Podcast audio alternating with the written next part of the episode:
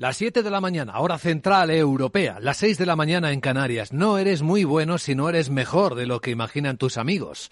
Solía decir Johann Caspar Lavater. Hoy sería el aniversario del gran pensador. Buenos días. Aquí comienza Capital, la bolsa y la vida. Y en este martes 15 de noviembre despertamos con datos decepcionantes en China y en Japón.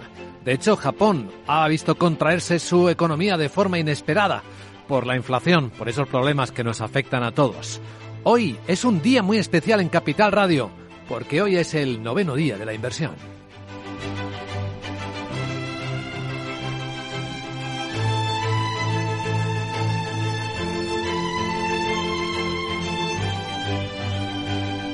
Capital, la Bolsa y la Vida.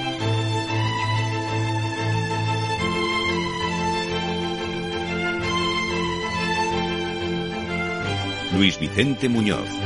Porque sí, hoy es el día para preguntarse, después de este, el año más doloroso para los inversores en décadas, con pérdidas de dos dígitos prácticamente en todos los activos. El riesgo podría ser no aprovechar las oportunidades que ahora mismo se están abriendo.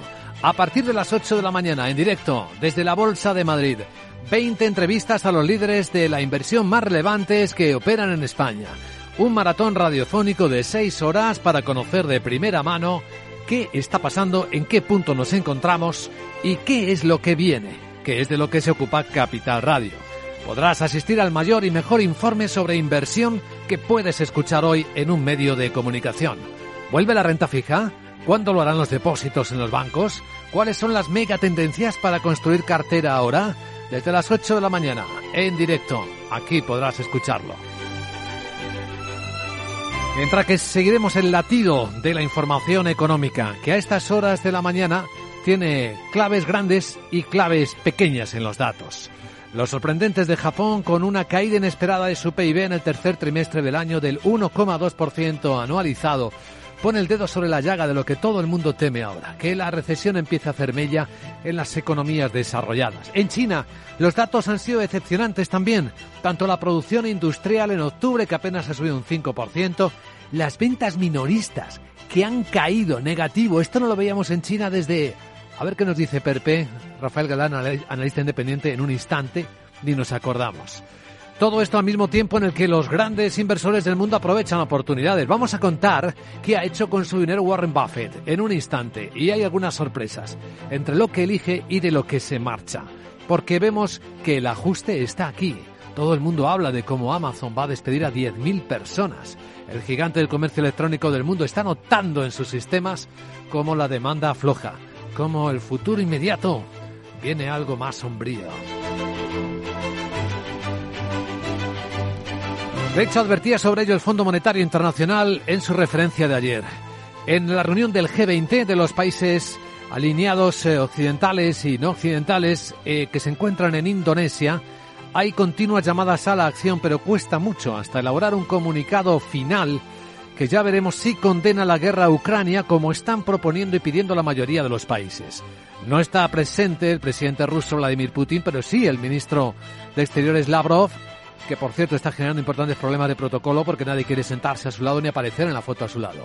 Pero bueno, le han colocado ahí entre los eh, ministros de México algunos países latinoamericanos. Y vamos a ver qué pasa en el comunicado final, porque el secretario general de Naciones Unidas, Antonio Guterres, uno de los anfitriones del encuentro, insiste en lanzar un mensaje de alta preocupación. I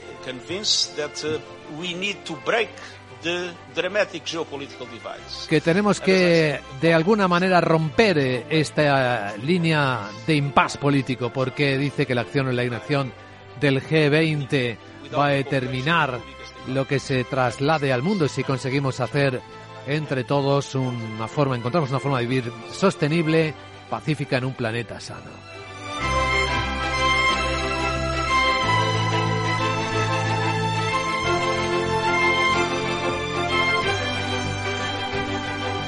Pero quizá el hecho geopolítico más relevante ha sido el encuentro entre Xi Jinping y Joe Biden. Y ha ido protocolariamente bien. Ambos han lanzado al final para cada uno de sus mercados un mensaje de mayor cooperación dentro de la competencia, sin moverse un ápice de sus posiciones, pero han hablado, y esto es lo que dice la Casa Blanca, de la responsabilidad de gestionar las diferencias para prevenir que la competitividad se torne en conflicto. La visión estadounidense es que hay que hallar la forma de trabajar juntos en materias globales que requieren de la cooperación. Mientras que los medios chinos están recogiendo lo que Xi Jinping le habría trasladado al presidente Biden. Le habría dicho que ambos países deben mantener una posición de liderazgo ante el mundo y recordó, le recordó, le habría recordado que la historia es el mejor libro de texto. Dejemos que haga de espejo, de Xi Jinping, y nos guíe hasta el futuro. De momento, los temas candentes, pues también han aparecido, no sabemos en qué términos, pero esto comentaba Joe Biden sobre la posibilidad de que China invada Taiwán en cualquier momento. Dice que no lo cree, que haya un intento inminente. Dice que le ha dejado claro que nuestra política sobre Taiwán no ha cambiado en absoluto. Es exactamente la misma posición que hemos tenido. Deje claro que queremos que las cuestiones a través del estrecho se resuelvan pacíficamente. Así que en clave geoestratégica tenemos ahí un buen escenario. Con el asunto de la guerra de Ucrania, sobre el que el propio Zelensky ha presionado a los líderes del mundo para que se pronuncien, para que pidan que se pare la guerra de una o de otra manera. Pero no todos los asistentes al G20 parecen estar por la labor de una condena expresa de la invasión rusa de Ucrania. La preocupación sí que tiene un punto de conexión común y es la crisis alimentaria, como el presidente de la Comisión Europea, Charles Michel, ponía de manifiesto. Y recordaba que la mejor manera de acabar con la aguda crisis alimentaria y energética es que Rusia ponga fin a esta guerra sin sentido y respete la Carta de Naciones Unidas.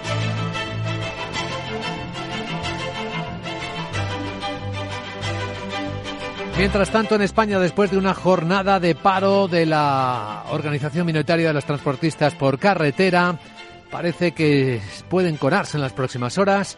El presidente de la plataforma en defensa del transporte, Manuel Hernández, amenaza con la continuidad y con ser más duros. Lamentablemente no hemos recibido ninguna llamada, pues cada uno marcha a su sitio y vamos a seguir el paro, cada transportista desde su provincia. Pues es lo que tenemos en el comienzo de este día, en el que en los mercados del mundo se cotizan estas historias y algunas más. Estamos viendo los futuros del mercado europeo muy tibiamente al alza, apenas una décima suben el futuro del Eurostox está en los 3.891. Algo más de alegría en el mercado americano, con el SP subiendo medio punto porcentual en 3.985. A partir de las 8 en nuestro programa especial El Día de la Inversión en Capital Radio, vas a escuchar a tantos grandes expertos que vas a tener una idea muy fiel de en qué punto se encuentran los mercados. Empezaremos ya a las 8 con el country head de, Deutsche, de DWS Iberia, Mariano Arenillas, hablando de esta nueva normalidad. ¿Quién nos diría que iba a ser tan agitada?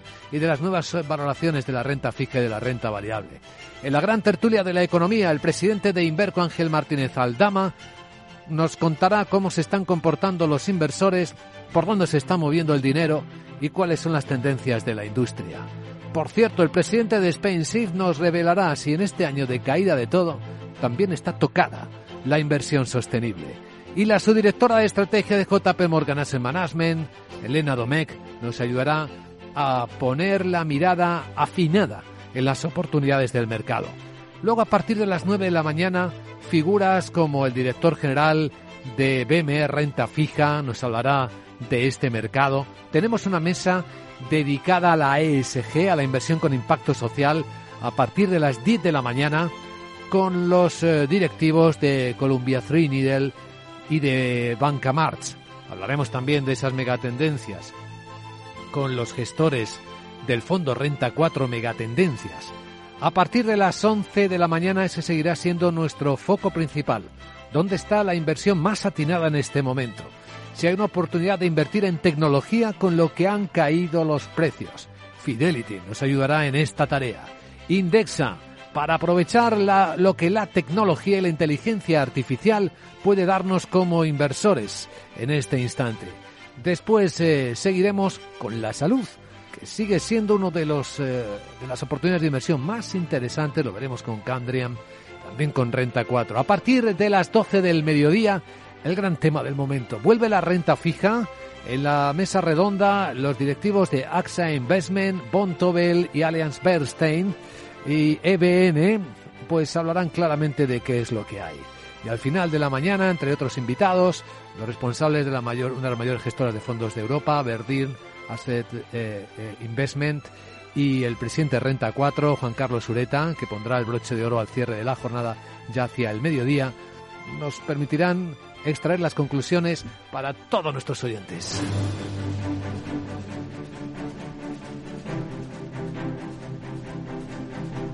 Y a esta hora, como cada mañana en Capital Radio, escuchas las noticias que despiertan la economía. Con Miguel San Martín vamos a situar las claves de la cumbre de líderes del G20 en Bali, centrada en este momento en el que hablamos en cómo interpretar y comunicar conclusiones sobre la guerra de Ucrania. Buenos días. Participan los máximos mandatarios del grupo, excepto Rusia, Brasil y México, que han enviado a sus ministros de Exteriores. El presidente indonesio, Joko Widodo, inaugura la cumbre con un primer plenario sobre seguridad alimenticia, en el que enfatiza que se debe terminar la guerra porque si no será difícil asumir responsabilidades sobre el futuro para futuras generaciones. El secretario general de la ONU, Antonio Guterres, también alerta del riesgo climático. Uh, Dice Guterres que está convencido de que tenemos que romper este dramático eh, deriva geopolítica y como dije en la COP27 no hay manera de que podamos abordar el desafío climático al que nos enfrentamos sin una cooperación de todos los miembros del G20 y en particular sin la cooperación de las dos mayores economías, Estados Unidos y China. Y me alegro, estoy feliz de que ambos países hayan tenido, hayan asistido a la cumbre. Acaba de intervenir el presidente de Ucrania, Volodymyr Zelensky, asegura de que está convencido que es el momento en el que la destructiva guerra de Rusia debe y puede ser parada. El comunicado final del G20 va a incluir una condena de la mayoría de los miembros de la invasión rusa de Ucrania. Así lo confirman fuentes de la Casa Blanca. Eh, dice que la mayoría de los miembros del G20 quieren dejar claro que condenan esa guerra de Rusia y que ven eh, la causa ahí de un inmenso dolor económico y humanitario en todo el mundo. La incógnita será la posición que adopte China. También el presidente de la Comisión del Consejo Europeo, Charles Michel, confirma que los miembros del G20 han cerrado un borrador de declaración conjunta que condena la invasión pese a las diferentes posturas entre sus miembros. Estoy absolutamente convencido de que debemos intentar utilizar esta reunión de hoy mañana, pero también los contactos informales que mantenemos al margen de esta cumbre del G20 para intentar convencer a todos los socios de que ejerza más presión sobre Rusia. Porque en la Carta de Naciones Unidas, en los principios de soberanía, está la idea de que no es aceptable intentar cambiar las fronteras por la fuerza. Michel califica esta cita como una de las más difíciles que ha habido nunca debido a la división entre los países del grupo. También hemos escuchado al presidente chino Xi Jinping pedir a su homólogo francés, a Emmanuel Macron, que presione a los europeos, a los socios europeos, para que mantengan una política independiente de Estados Unidos y positiva hacia China. Y también un entorno empresarial más equitativo y no discriminatorio para el desarrollo de las compañías chinas en Francia. Hace unos minutos que ha terminado el encuentro entre los dos, en el que, según el Ministerio Chino de Exteriores, han coincidido en la necesidad de respetar los intereses fundamentales y las principales preocupaciones de cada uno. Taiwán, por su parte, agradece al presidente de Estados Unidos, Joe Biden, que reiterase su apoyo y compromiso con la isla, que China reclama como propia durante su reunión con Xi Jinping. Biden insiste en que van a hacer una competencia responsable. Hemos tenido una conversación abierta, dice Biden, y sincera sobre nuestras intenciones y prioridades. Ha quedado claro, él fue claro y yo también, que defenderemos los intereses y valores estadounidenses, promoveremos los derechos humanos universales y vamos a defender el orden internacional. Vamos a trabajar al unísono con nuestros aliados y socios. Vamos a competir vigorosamente, pero no busco el conflicto. Busco gestionar esta competencia de forma responsable. Xi Jinping ha advertido a Biden de que iniciar una guerra comercial tecnológica, buscar el desacoplamiento económico o cortar las cadenas de suministros no beneficia a nadie. Insiste en que las economías china y estadounidenses están profundamente integradas. Sí, se reunirá en unas horas con el presidente del gobierno español, hoy, Hoy será noticia la Agencia Internacional de la Energía y su informe mensual sobre el petróleo después de que la OPEP revisara la baja las previsiones de consumo global hasta finales del 2023. Además, defiende que su política contribuye a estabilizar el mercado mundial de crudo y asegura que la mantendrá en el futuro. Destaca los riesgos a la baja que pueden mermar la demanda energética mundial, como la invasión rusa, las restricciones por la COVID en China o la inflación. Así, la OPEP revisa la baja por quinta vez desde abril su pronóstico sobre el crecimiento de la demanda petrolera mundial hasta finales del 23. Cree que se consumirá una media de 101, eh, mil, mm, 101 millones de barriles de crudo en 2023, 200.000 menos de lo calculado hace un mes. El informe desvela que la producción petrolera de Arabia Saudí cayó en octubre en 150.000 barriles ya respecto a septiembre. Y hoy día de inquietud para empresas energéticas y también financieras en España porque en el Congreso de los Diputados se comienza a debatir la proposición de ley de los impuestos especiales. En gravámenes energéticas y entidades financieras, donde PSOE y Unidas Podemos han introducido una serie de enmiendas para crear un impuesto temporal a las grandes fortunas y ampliar también a la banca extranjera con sucursales en España la aplicación del impuesto. La tramitación de ley se ha acelerado tras la presentación de las enmiendas parciales y la idea es que el texto se debata hoy a puerta cerrada, el jueves se apruebe en la Comisión de Asuntos Económicos y que en un nuevo pleno el día 24 salga ya del Congreso hacia el Senado. Bueno, mirando ya la agenda, la Plataforma Nacional para la Defensa del Transporte ha suspendido la manifestación que habían convocado hoy en Madrid, pero mantienen los paros indefinidos. Tras el discreto arranque del lunes en el que el transporte de mercancías por carretera operó con práctica normalidad, pese al poco seguimiento, el presidente de la plataforma, Manuel Hernández, se ha mostrado satisfecho. Reconoce que no ha recibido ninguna llamada desde el gobierno y que es mentira que ellos no denuncien a los cargadores, sino que no quieren investigar. Ahora nos dicen que es que no denunciamos o que es que no lo hacemos como hay que hacerlo. Por favor, que no nos tomen de tontos, no somos tontos. Nosotros hacemos las cosas como ellos nos dicen, pero no se quiere inspeccionar. Prueba la desautorización que les han hecho a la Guardia Civil para no controlar la ley. Tras no ser recibidos por ningún representante del Ministerio, Hernández ha advertido de unas navidades muy oscuras si no se buscan soluciones para que se garantice el cumplimiento de la ley a la vez que asegura que la protesta no busca hacer daño a ningún sector. Ya que estamos con la agenda, sí, cuéntanos la tuya. Sara Bot, buenos días. Muy buenos días Luis Vicente. Tuda y martes es el día clave para todos los que nos dedicamos a esto de manejar la pasta. es el día X palito de la inversión en Capital Radio. Tuda y martes además llega cargado de referencias macroeconómicas entre ellas el IPC de España y Francia de octubre. Además Eurostat publica su estimación sobre el PIB de la eurozona y la Unión Europea del tercer trimestre. El Tesoro español celebra una subasta de letras a tres y nueve meses y en Alemania se conocerá el índice ZEW de confianza inversora y los precios al por mayor de octubre. De Reino Unido nos llegará la tasa de desempleo de octubre, y en Estados Unidos se publica el índice de Redbook de ventas minoristas y el índice de precios al por mayor. La Agencia Internacional de la Energía divulga su informe mensual sobre el mercado del petróleo. Atención porque también estaremos en Expo Gambán con Chomi. Chincho, Chu- Chimo Chimo, Ortega. Chimo Ortega. Jeje. U- uf, Bueno. ya me he cansado de tanta cosa. Bueno. ¿en qué invertimos? ¿Eh? ¿Me adelantas ya la pasta o esperamos a los expertos? Esperamos. Ahora me dices. Sí. Chao. Esperamos. A las 8 empezamos el programa especial desde la Bolsa de Madrid, querida Sara. Gracias por tu agenda.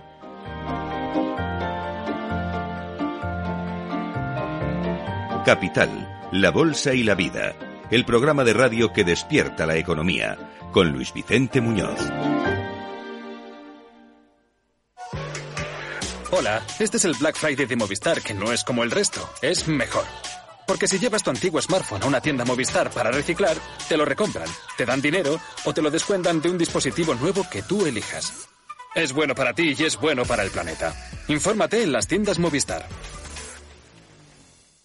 Bontobel Asset Management. Calidad suiza con el objetivo de obtener rendimientos superiores a largo plazo.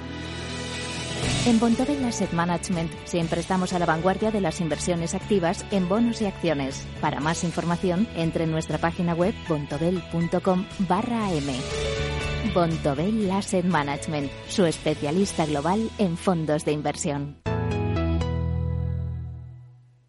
Dos cositas. La primera, estoy cansado de que me subas el precio constantemente. La segunda, yo me voy a la mutua. Vente a la mutua con cualquiera de tus seguros y te bajamos su precio, sea cual sea. Llama al 91 555 5555. 91 555 5555. Por esta y muchas cosas más, vente a la mutua. Condiciones en mutua.es. La volatilidad de la energía y la apuesta por la sostenibilidad están acelerando la transición energética y digital. Madrid acogerá el 16 y 17 de noviembre el Smart Energy Congress, organizado por Enertic, donde se analizarán las claves de esta transformación a través de la tecnología y la innovación. Un mundo de retos y oportunidades. Inscríbete gratuitamente en el Smart Energy Congress. Te esperamos el 16 y 17 de noviembre en IFEMA. Capital, la Bolsa y la Vida.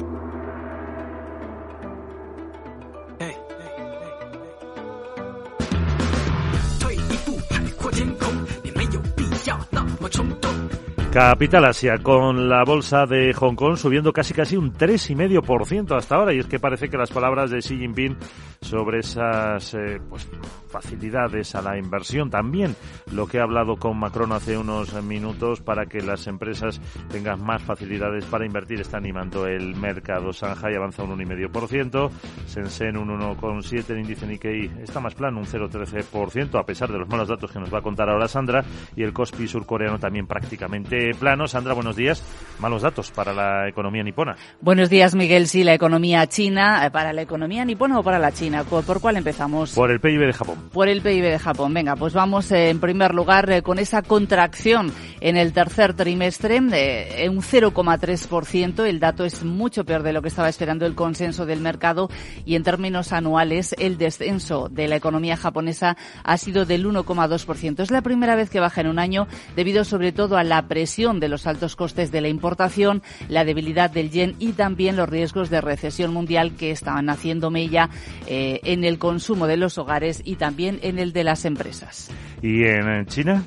Pues en China, eh, como te decía, la economía está perdiendo fuelle y te doy varios datos. Producción industrial eh, que crece más lento de lo esperado. Ha subido un 5%, pero está claramente por eh, debajo de las previsiones. Las ventas al por menor caen por primera vez desde el mes de mayo cuando Shanghai estuvo bajo un bloqueo total. Las ventas han descendido 0,5% cuando las previsiones apuntaban incluso a subidas del 1%. Otro dato interesante, la inversión inmobiliaria bajada en tasa interanual en el mes de octubre de un 16%. Es la mayor caída desde enero-febrero del año 2020. ¿Cómo se han comportado la inversión en activos fijos en China? Pues ha subido 5,8%. Estos son datos eh, de los 10 primeros meses del año, pero también se quedan por debajo del consenso. Y uno más, la tasa de desempleo se ha mantenido en el 5, 5% en el mes de octubre, con una tasa de desempleo juvenil que se sitúa en el 17,9%. Analizamos estas eh, cifras con Rafael Galán Perpe, analista independiente. ¿Qué tal? Eh, muy buenos días. Hola, ¿qué tal? Buenos días. Eh, datos malos de la economía china, como ha comentado Sandra, con pues a lo mejor es especial menciona los, la inversión en activos fijos. ¿Qué te han parecido? Sí, bueno, yo prestaría más atención incluso a la parte del consumo. Ha sido un dato, pues, eh, muy malo. La verdad es que esas restricciones todavía están eh, pesando mucho, eh, sobre todo, bueno, pues en productos de más valor añadido, ¿no? Estamos viendo, pues, este año una caída de los cosméticos, por ejemplo, del 3%, eh, los vehículos pues prácticamente planos con respecto al año pasado y como digo bueno pues es un poco efecto de, de esas restricciones eh, que todavía se encuentran en el país. Eh, de hecho, hace pocos días, bueno, pues el viernes vimos ese festival de, la de las compras, el Día de los Solteros, también con datos mm, pues eh, bastante malos, ¿no? Si hacemos la comparativa solo de exclusivamente del viernes, pues vemos una caída de más del 50%. Es cierto que este año ha estado distribuido en un periodo desde el 31 de octubre hasta el 11 de noviembre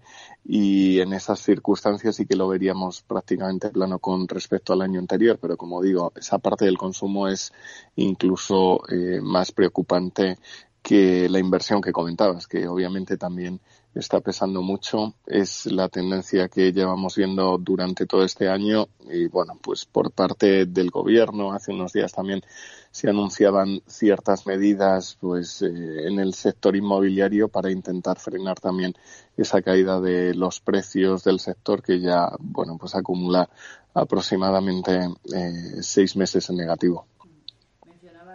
Eh, mencionabas, Perpe, esa caída del consumo y de la inversión, aunque la más significativa es la inmobiliaria, con ese descenso del 16%. ¿Tú eres de los que piensa que esas medidas que está poniendo en marcha el gobierno chino van a hacer algo o será otra de las muchas que ya han presentado anteriormente y que finalmente no han conseguido recuperar el sector?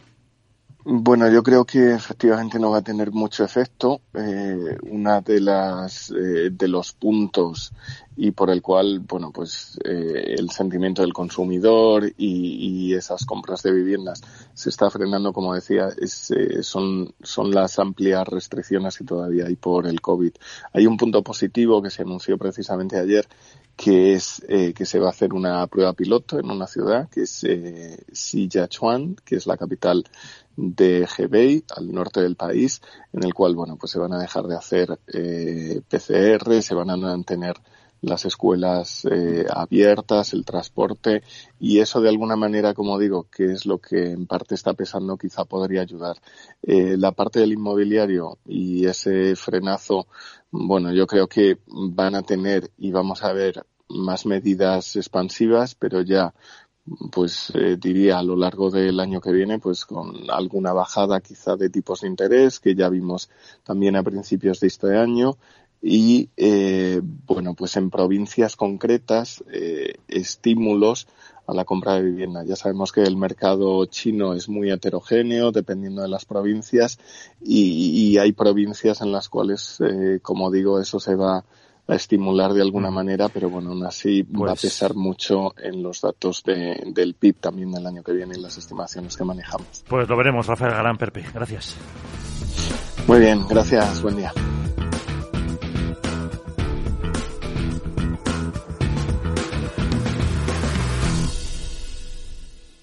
Capital Radio, la genuina radio económica. Y Laura Blanco, buenos días. Combinamos mensajes negativos, eh, forma de despidos, con irnos de compras. ¿O quién se va de compras? Bueno, pues Buffett frente a Bezos. Miguel, el primero compra tecnología, el segundo en la cuenta atrás de los despidos.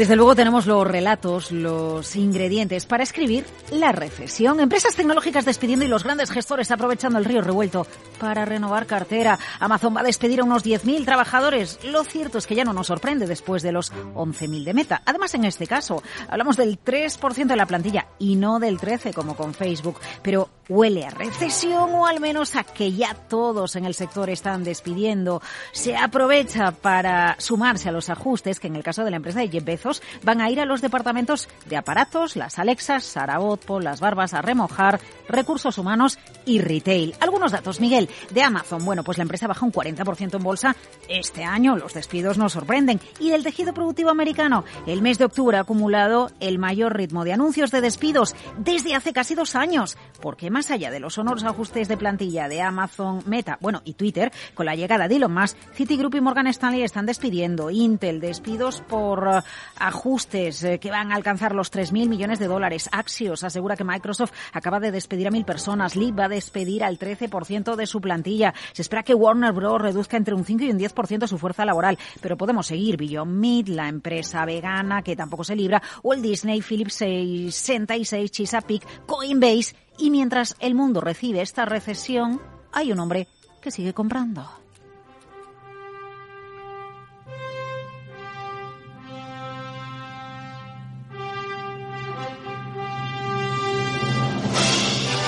Warren Buffett y lo más destacado, 4.100 millones en TSMC, Taiwan Semiconductor, una empresa en la que ya están Vanguard, BlackRock, una empresa que evidencia que los chips más importantes del mundo que se fabrican en esa compañía merece la pena estar en el capital de un Versa Hathaway que Buffett dirige desde el año 65.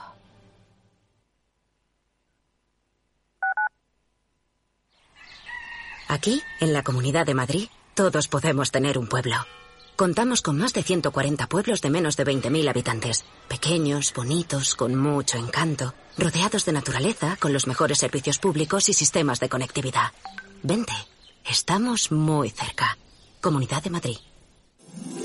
Todos los lunes a las 12, en directo en Capital Radio, la actualidad de personas y empresas en el Foro de los Recursos Humanos, primer espacio en la radio y en Internet dedicado a la gestión de personas y directivos en nuestro país. Voces acreditadas, profesionales del sector, empresas destacadas, empleados, líderes, todo sobre los recursos humanos. En la radio siempre en directo desde hace 18 años. Antena de Oro 2020. El Foro de los Recursos Humanos, los lunes a las 12, con Francisco García Cabello.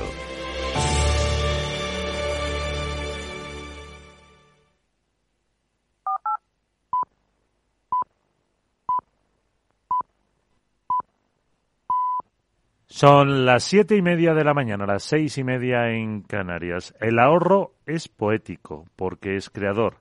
El derroche no es poético porque es destructor. Chesterton. Buenos días.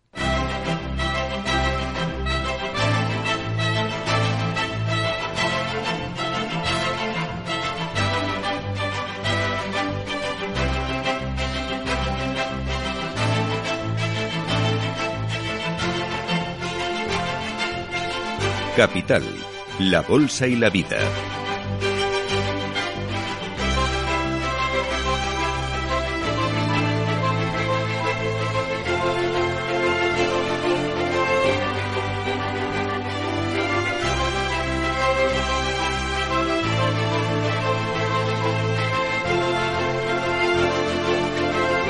Miguel San Martín. Martes 15 de noviembre de 2022, día de la inversión, el undécimo, o X palito, como dice eh, Sara Bot, aquí en Capital Radio, con las mejores eh, pistas, las mejores opciones, los mejores expertos para conocer cómo moverse ahora en estos momentos eh, turbulentos, eh, la tecnología, la salud o si la renta fija puede ser una opción otra vez para intentar sacar rentabilidad a nuestros ahorros. Son temas que nos llevarán desde nada, en media horita y hasta las 2 de la tarde, como digo, en este undécimo día de la inversión de Capital Radio. Mientras tanto, el futuro del Eurostox 50 comienza moviéndose con una subida del 0,2%, 3.893 puntos, también subida de medio punto porcentual para el del S&P 500 después de los recortes eh, que se vieron ayer en eh, Wall Street y con eh, malos datos que hemos tenido en Asia de ventas minoristas o el PIB de Japón, por ejemplo, que se ha contraído un 0,3%. Además, dice que la Agencia Internacional de la Energía, en el informe que se está conociendo ahora mismo, que el uso del carbón, sustituir el uso del carbón para generar electricidad, costará 6 billones de dólares y además que no será nada, nada fácil, es lo que está diciendo en un informe que se publica ahora mismo a las eh, siete y media de la mañana, porque el carbón es la mayor fuente de emisiones de CO2 del eh, sector energético. Son argumentos de una mañana en la que todavía estamos muy pendientes de esa cumbre del G20. La ha inaugurado el presidente indonesio, Widodo, pero también ha participado eh, Antonio Guterres, el secretario general de la ONU que dejaba este mensaje. La acción o la inacción del G20 determinará si cada miembro de nuestra familia humana tiene la oportunidad de vivir de forma sostenible y pacífica en un planeta sano. Con ese mensaje, antes de la primera mesa, la primera ponencia en la que los líderes van a hablar de la seguridad alimenticia, como ha dicho el presidente del Consejo, Charles Michel. La mejor manera de acabar con la aguda crisis alimentaria y energética es que Rusia ponga fin a esta guerra sin sentido y respete la Carta de Naciones Unidas. Y es que parece que puede haber un borrador de declaración final en el que se condene la invasión rusa de Ucrania. Ya ha intervenido el presidente, por videoconferencia, claro, de Ucrania, Volodymyr Zelensky, diciendo que es el momento en el que la destructiva guerra de Rusia debe y puede ser parada. Eh, momentos de un día en el que en Asia eh, tenemos eh, subidas en las bolsas. El índice Nikkei de Tokio ha cerrado con un avance del 0,1%. Ahora mismo la bolsa de Shanghai recupera un 1,5% y destaca Hong Kong. El Hansen casi casi un 4% arriba y es que parece que las palabras de Xi Jinping están volviendo a atraer los inversores extranjeros a la bolsa de Hong Kong o el Kospi surcoreano que cierra hasta ahora con un avance del 0,23%. 12%. En cuanto a las materias primas, vemos como el Brent cae un 0,4%, está en los 92, 93 casi ya dólares el barril y el West Texas también cae un 0,7% a 85 con 28. En las pantallas de CMC Market vemos como el índice de volatilidad también cae un 0,7%, un 23 con 87. De la actualidad política española, eh, actualidad económica, ¿qué nos quedamos? Pues eh, que hoy en el Congreso se comienza a debatir ese impuesto a las energéticas y a las entidades financieras y también los presupuestos donde el Gobierno ya se ha asegurado la mayoría. Vivimos la segunda jornada del paro en el transporte con la suspensión de la marcha que tenían prevista para hoy en Madrid ante el poco seguimiento de la de ayer, aunque el presidente de esta plataforma, Manuel Hernández, dice que las protestas continuarán. Lamentablemente no hemos recibido ninguna llamada, pues cada uno marcha a su sitio y vamos a seguir el paro, cada transportista desde su provincia. Ese es el eh, mensaje que ha dejado y también escucharemos a la vicepresidenta Yolanda Díaz hablando de cómo puede ser esa subida del SMI que prepara para los eh, próximos eh, meses a partir del 1 de enero. Son las referencias capitales que repasamos a esta hora con Laura Blanco.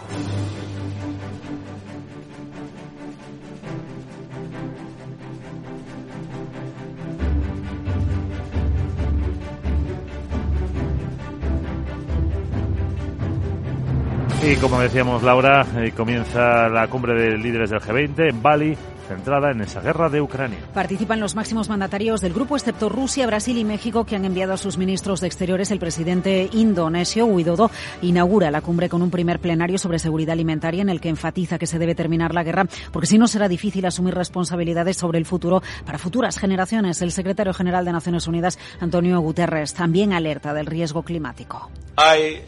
Estoy convencido de que tenemos que romper el dramático dispositivo geopolítico y como dije en la COP27, no hay manera de que podamos abordar el desafío climático al que nos enfrentamos sin una cooperación de todos los miembros del G20 y en particular sin la cooperación de las dos mayores economías, Estados Unidos y China. Y me alegro de que los dos países hayan tenido ya una cumbre. Acaba de intervenir el presidente de Ucrania, Zelensky, asegura que está convencido de que es el momento en el que la destructiva guerra de Rusia debe y pueda ser parada. El comunicado final del G20 incluirá una condena de la mayoría de sus miembros a la guerra en Ucrania. Según fuentes de la Casa Blanca, la mayoría de los miembros del G20 quieren dejar claro que condenan la guerra y que ven en ella la causa del inmenso dolor económico y humanitario en todo el mundo. La incógnita será la posición que adopte China. También el presidente de la Comisión Europea, Charles Michel, confirma que los miembros del G20 han cerrado un borrador de declaración conjunta que condena la invasión pese a las diferentes posturas entre sus miembros. Estoy absolutamente convencido de que debemos intentar utilizar la reunión de hoy y de mañana, pero también los contactos informales que tendremos al margen de esta reunión del G20 para intentar convencer a todos los socios de que ejerzan más presión sobre Rusia, porque en la Carta de la ONU, en los principios de soberanía, está la idea de que no es aceptable intentar cambiar las fronteras por la fuerza. Michel califica esta cita como una de las más difíciles que ha habido nunca debido a la división entre los países del grupo.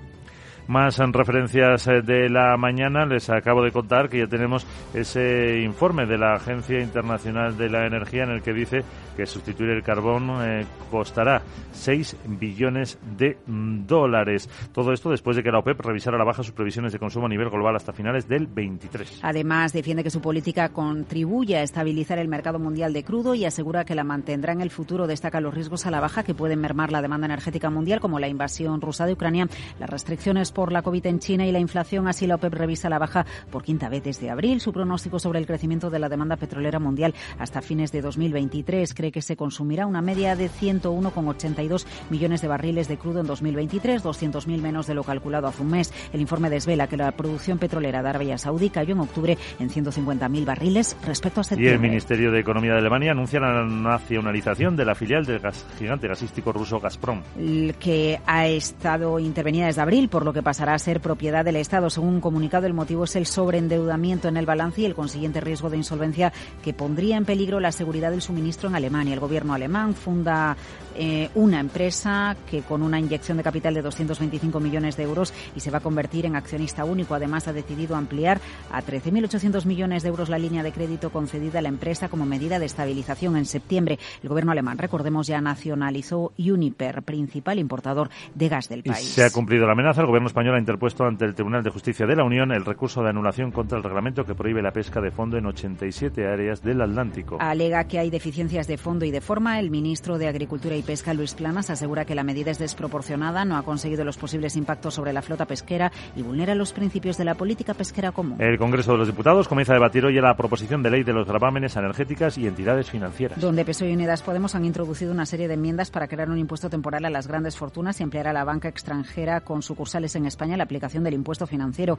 La tramitación de ley se ha acelerado tras la presentación de las enmiendas parciales y la idea es que el texto se debata hoy a puerta cerrada. El jueves se apruebe la Comisión de Asuntos Económicos y que en un nuevo pleno, el día 24, salga ya del Congreso hacia el Senado. Y también economía, la Comisión de Economía del Congreso empieza a debatir los presupuestos. El Gobierno ya se ha asegurado la mayoría. Y es que la coalición canaria ha anunciado un acuerdo con el Gobierno de 21 enmiendas que se incorporarán a los presupuestos y que incorpora la gratuidad del transporte público en las islas. También el apoyo del PNV tras pactar varias inversiones para Euskadi por valor de 70 millones de euros. Por parte de PRC se han incluido vía enmiendas inversiones en la región por valor de 50 millones de euros, mientras que con compromiso han acordado inversiones por valor de 26 millones de euros en la comunidad valenciana. La vicepresidenta segunda, Yolanda Díaz, reclama a la COE que vuelva a la mesa de diálogo porque hay que subir los salarios. Además, ha avanzado que convocará la mesa para aumentar el SMI cuando el informe de los expertos esté concluido y se conozca el cierre del impacto de la inflación.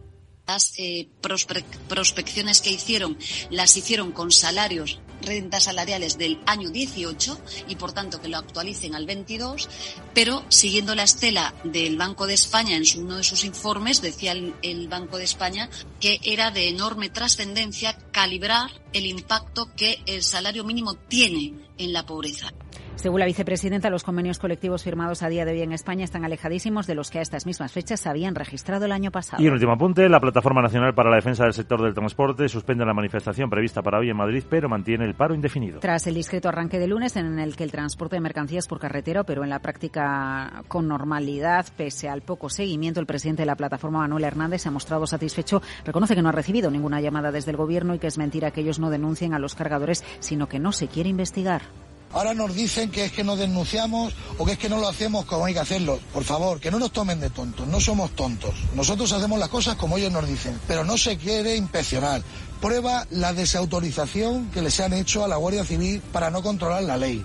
Tras no ser recibidos por ningún representante del Ministerio, Hernández ha advertido de unas navidades muy oscuras y no se buscan soluciones para que se garantice el cumplimiento de la ley, a la vez que asegura que la protesta no busca hacer daño a ningún sector. Gracias, Laura. Y recibimos por aquí, ya creo que está, Sarabot. ¿Qué tal? Muy buenas. Muy buenos días, Miguel. ¿Andeta el Muñoz? ¿Ya me ha abandonado?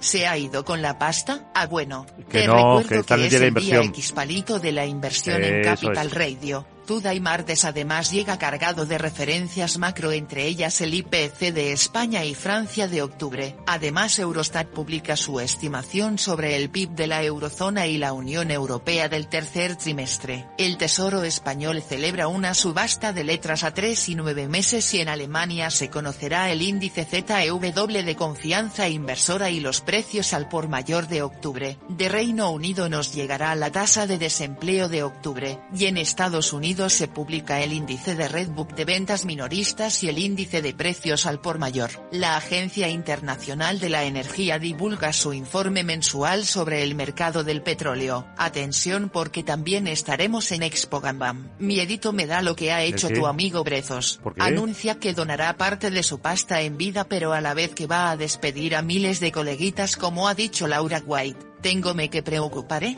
No. Menos mal que con el investor de Idetuda y tendré ideas chulis. ¿A Por que eso, sí? Seguro. Chao. Adiós, Sara, y a invertir. Y ahora, eh, otro consejito, como los que nos van a dar en el día de la inversión. Este nos lo trae Guillermo Luna. ¿Eres autónomo tienes una pequeña empresa? Orange reinventa sus tarifas Love Empresa y ahora incluyen más beneficios para ayudarte con tu negocio. Por ejemplo, puedes contar con el servicio de Orange Salud con Mafre con cobertura sanitaria para ti y para los tuyos. Si tienes un negocio, no lo dudes, descubre ya este y otros beneficios de Love Empresa llamando al 1414. Las cosas cambian y con Orange Empresas tu negocio también.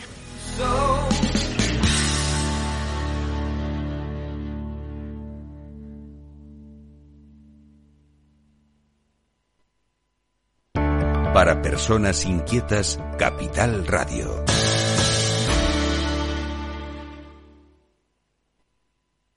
Capital, la Bolsa y la Vida. Invierte en más de 5.000 acciones al contado de tus empresas favoritas. Abre tu cuenta en capex.com y recibe junto a otros 5 amigos vuestra primera acción totalmente gratuita. Disfruta de eventos presenciales, webinarios de trading avanzados y formación exclusiva con expertos de mercado. Visítanos en nuestras oficinas de Madrid o en capex.com. Capex.com, tu nuevo broker de confianza. El trading implica un riesgo.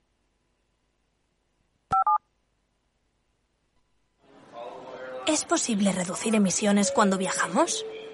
¿Y si viajo en avión o en barco, es posible también? En Repsol estamos desarrollando soluciones como el hidrógeno renovable, una fuente energética que ofrece diferentes usos, como la producción de combustibles sintéticos que ayudarán a reducir las emisiones de los transportes aéreo y marítimo. Descubre este y otros proyectos en Repsol.com. Repsol, inventemos el futuro. Perfecto. Informe de reunión enviado. En Orange reinventamos nuestras tarifas Love Empresa. Ahora incluyen cosas tan importantes para tu negocio como la libertad. Por eso te ofrecemos herramientas para que puedas trabajar dentro y fuera de la oficina.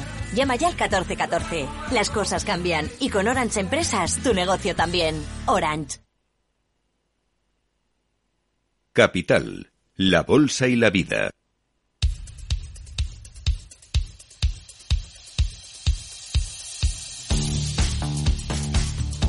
14 minutos para que comience a moverse el futuro del IBEX 35. El eh, del Eurostock 50 viene con un avance de 7 puntitos, un 0,2%, ni eso.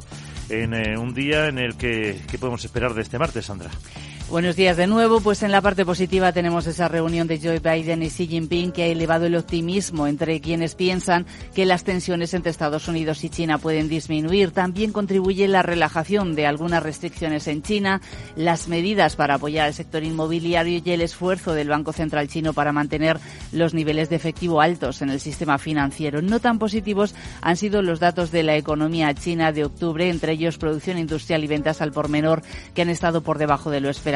Los inversores siguen además los mensajes de los miembros de los bancos centrales. Los últimos, los de la vicepresidenta de la Reserva Federal, Lael Brainard, señala que sería apropiado pronto reducir el ritmo de subida de tipos de interés. Y nos quedamos también con las que ha hecho hace unos minutos el gobernador del Banco de Francia, François de Villeroy, en Tokio dice que el Banco Central Europeo probablemente seguirá subiendo los tipos de interés más allá del 2%, pero también que las subidas jumbo, así las ha llamado, no se van a convertir en un nuevo hábito.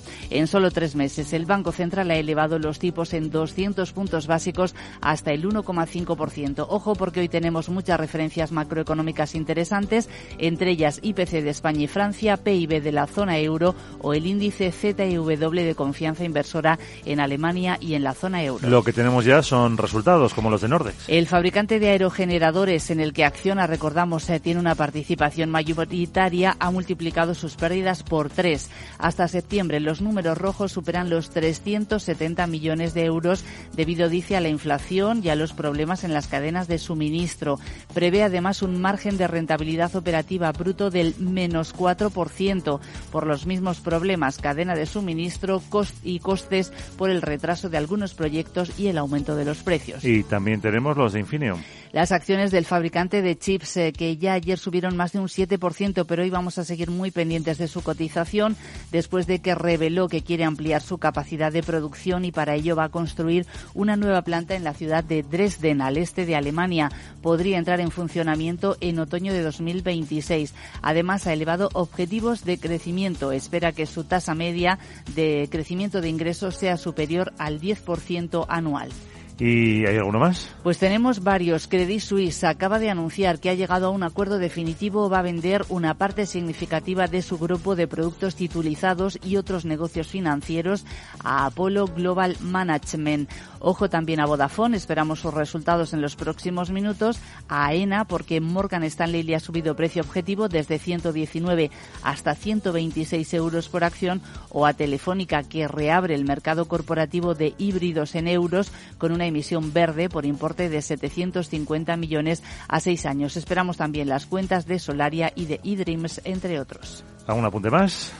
Pues ahí tenemos esas eh, cifras eh, que te acabo de comentar eh, y también vamos a estar pendientes de Renault y de Nissan porque este martes se habían dado de plazo para llegar a un acuerdo sobre el futuro de su alianza y el presidente de la francesa ha dicho en Tokio que de momento no hay nada que bloquee las discusiones entre las dos empresas. Nos vamos a Wall Street. Gracias.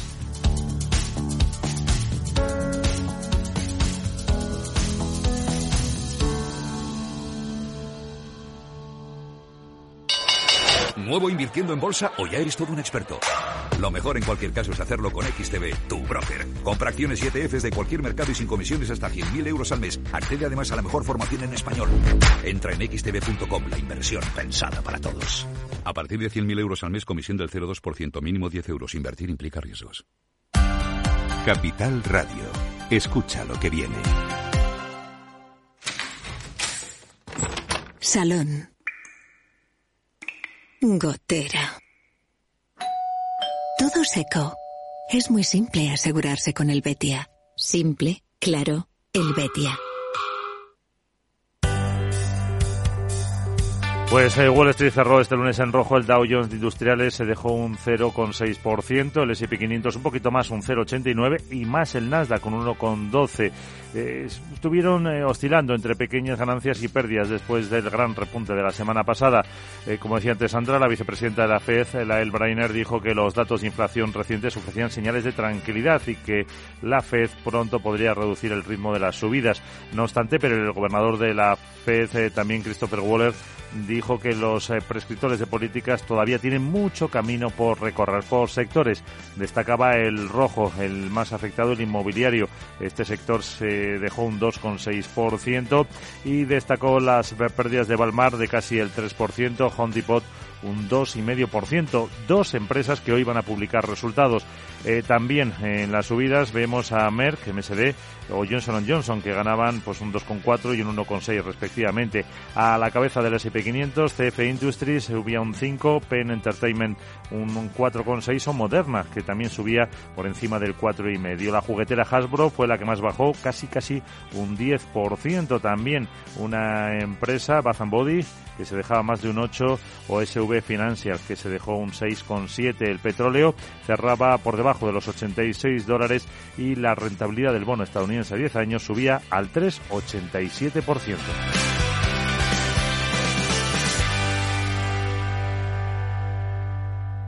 En Darwinex hay más de 100 millones de euros buscando traders con talento. Ya hemos pagado más de 4 millones en comisiones de éxito. Si te tomas el trading en serio, únete a Darwinex. Capital en riesgo. Datos actualizados el 16 de septiembre de 2022.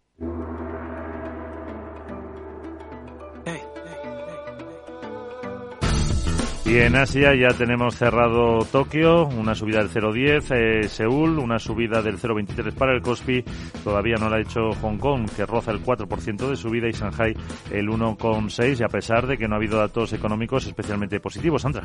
No, sobre todo en China, te voy a dar eh, tres muestras de cómo la economía está perdiendo fuelle e impulso. La producción industrial ha crecido más lentamente de lo esperado, un 5%, se esperaba el 5,2%.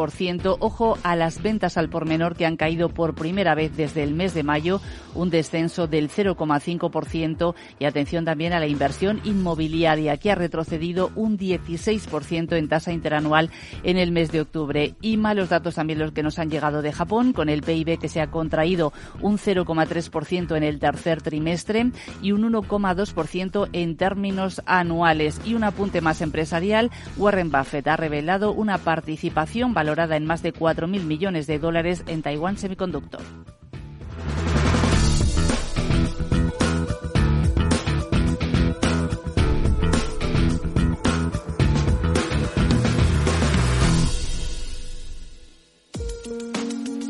De forma no intencionada, los usuarios pueden abrir agujeros de seguridad al conectar su ordenador o smartphone a la red de su empresa, incluso cuando utilizan una VPN. Reducir la superficie de ataque con un modelo Zero Trust se ha convertido en una necesidad para las empresas. Descubra más en zscaler.es.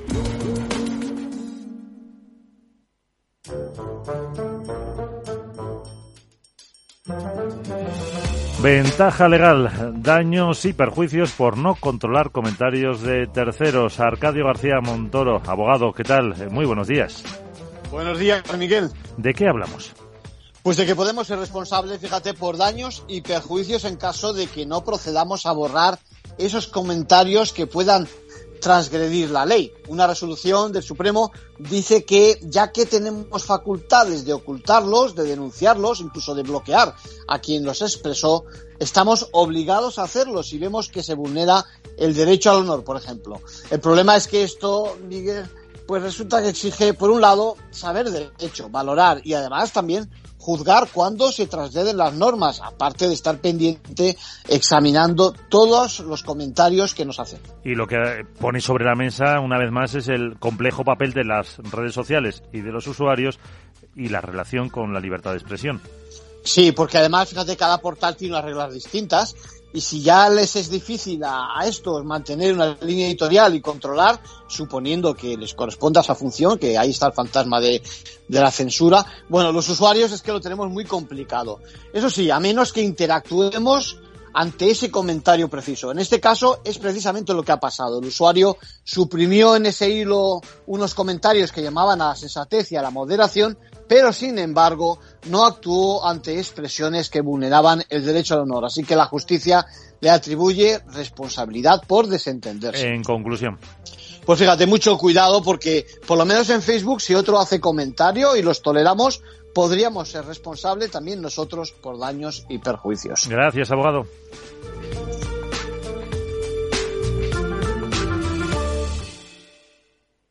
CaixaBank patrocina este espacio.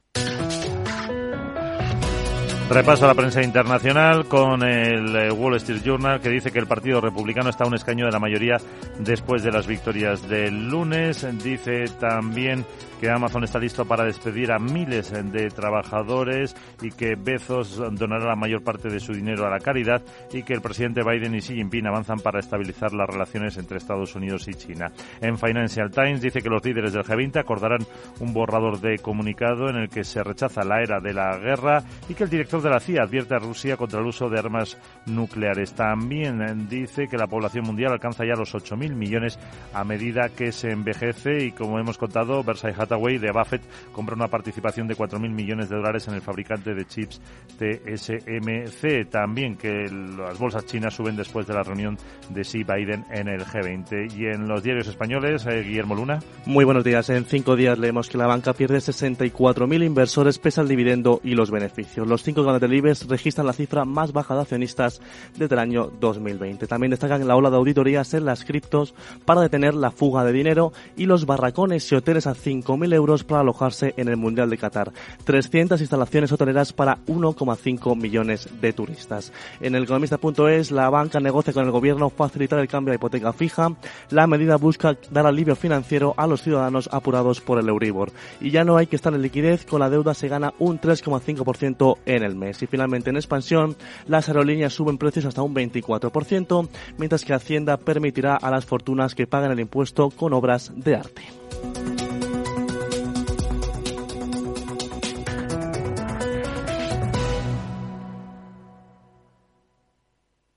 CaixaBank ha patrocinado este espacio. Tú andas dándole vueltas a la sostenibilidad y a cómo pagar menos en tu factura de la luz.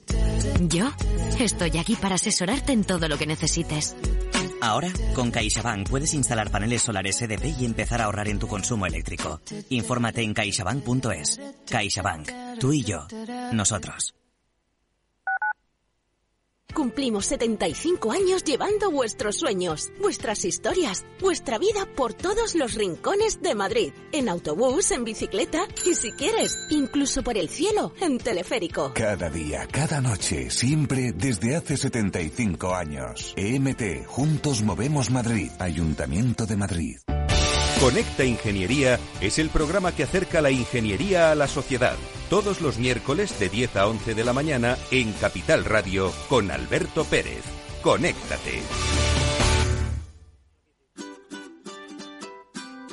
Mesa y Descanso es el programa donde Mar Romero te acerca cada fin de semana los mejores productos, te invita a disfrutar de los buenos vinos de cada denominación de origen y a conocer restaurantes y lugares de ocio con un encanto especial. Mesa y Descanso, los domingos a las 13 horas, aquí en Capital Radio.